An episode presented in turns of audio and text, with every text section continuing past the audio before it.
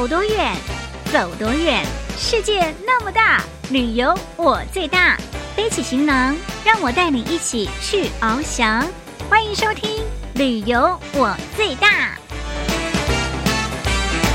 Hello，听众朋友，大家新年快乐！欢迎收听二零二三前兔似锦新征程春节特别节目，我就是旅游小魔女林亚。听众朋友，咱们就要跟着安安一起来到福建的龙岩去听山歌喽。这是山歌皇后郭金香奶奶，因为呢，她从山歌妹到山歌妈，到现在的山歌奶奶，真的非常的了不起哦。另外呢，咱们还要在春节期间来听一则有关于春节期间有趣。的事乡间趣事多，这是倪斌要告诉我们一个挖冬笋的故事，真的非常的有趣。Let's go！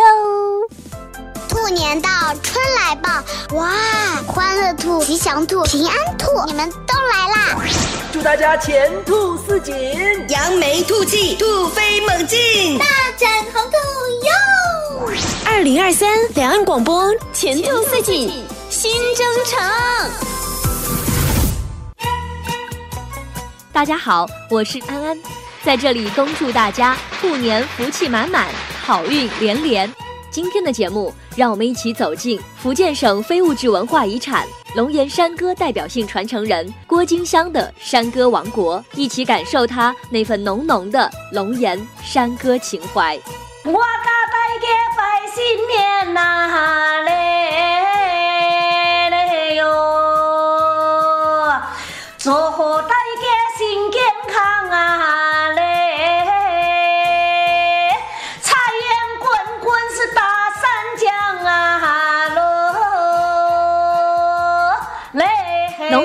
大山区素有“山歌之乡”的美称，龙岩居民往往通过山歌抒发对美好生活的向往，表达青年男女真挚的爱情。当地汉族民间，无论逢年过节、走亲访友，还是寿诞婚庆、赶圩赴集，甚至山路邂逅，男女老少都会即兴应景地唱起山歌。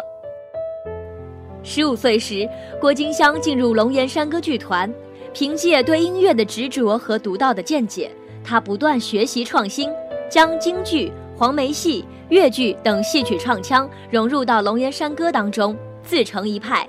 后来赢得了山歌皇后的美誉。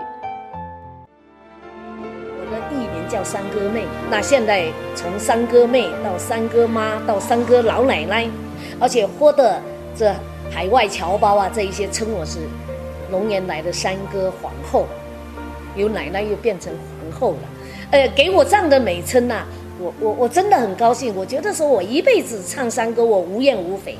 为了弘扬龙岩山歌等一些优秀传统文化，郭金香时刻都想把满腹的民间文艺绝活传给下一代。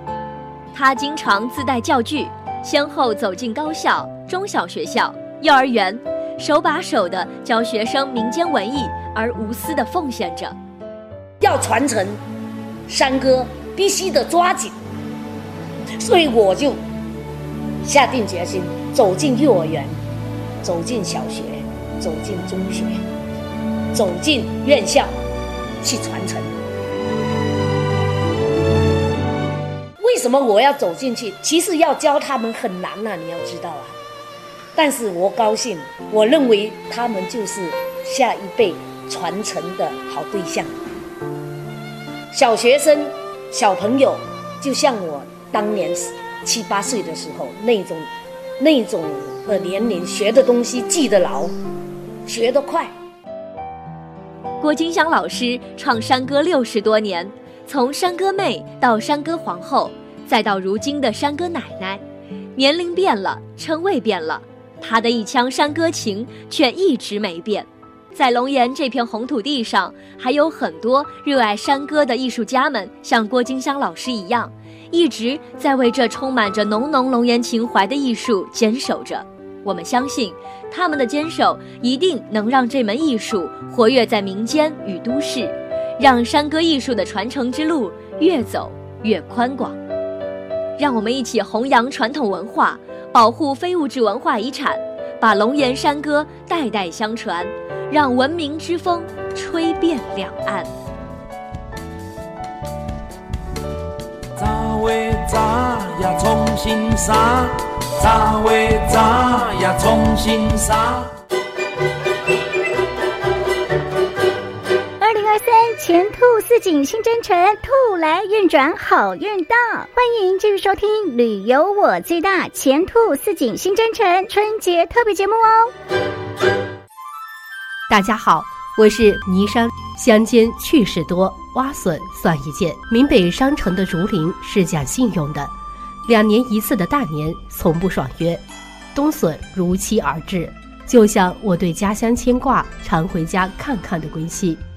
每到周末，我便会带上妻儿回到生我养我的小山村，也和竹林赴个约。我的家乡在鼓楼乡赶里村西周，这里目之所及都是郁郁葱葱的竹林。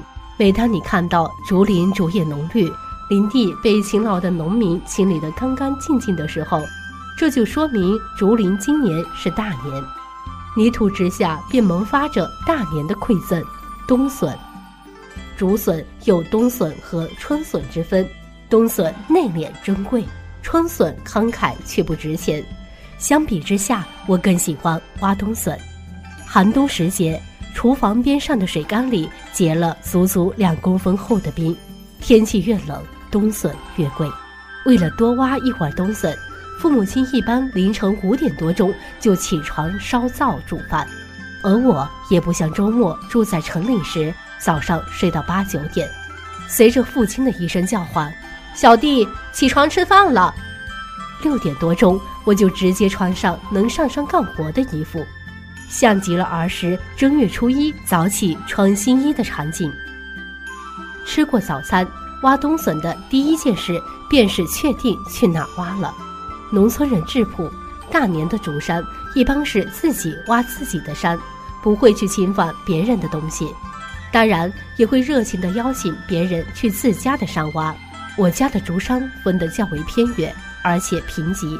每当这个时候，我都会以有伴为名。拉着父母亲还有三婶儿前往较近、经过人家同意去挖笋的竹山，带上干粮和编织袋，绑好柴刀，背上山锥出发。冬笋深藏土层之下，要想挖到它绝非易事，对于常年上班的我来说更难。还好有极少数的冬笋太想出头了，它们便会在土层表面里留下蛛丝马迹。这个时候，你只要找到土包和新鲜的裂纹，便可以找到它们，一挖一个准。当然也有例外，经常会把山老鼠和嫩竹编拱成的土包裂纹当成是冬笋。碰到这种情况，往往会有一丝失望，加上喃喃咒骂几句。在找土包和裂纹这个挖冬笋最省时省力阶段，自是还年轻的我眼睛较快，会厉害一些。还不时地在他们面前炫耀一番。每当找到冬笋时，便会对不远处的他们叫一声：“我又挖到一个了。”记得有一次，我发现一个大裂缝，挖到一窝有五颗一斤左右的冬笋，我心里甚是兴奋。母亲和三婶也投来了羡慕的眼光。也许是受冬笋诱人价格的驱使，人们很舍得卖力去寻找它。一些容易长笋的竹山，很快便会被翻了个遍。这时，想要挖到冬笋，只能靠另外一种耗时耗力的方法——耕竹编。这也是最能考验耐性和耐力的方法。跟竹编没有太多的技巧，只要找到粗壮硬朗的竹编，沿着竹编生长的方向一路挖去就行。运气好的时候，挖到白嫩成把的笋根，如获至宝。用手一抠，笋根清脆断裂开来，那时心里别提有多高兴，大声呼喊着：“你们快来看，这是不是笋根？”这时挖笋的劲头也不知从哪来，纵使这根冬笋被竹编压着，或是藏在树根里，也能三下五除二的把它揪出来。父亲催促着我说：“赶紧挖了，挖笋就是要挖的。”想想也是，挖冬笋没有捷径。只要肯卖力，就会有所收获。二零二三，Nice to meet you！祝大家新年快乐！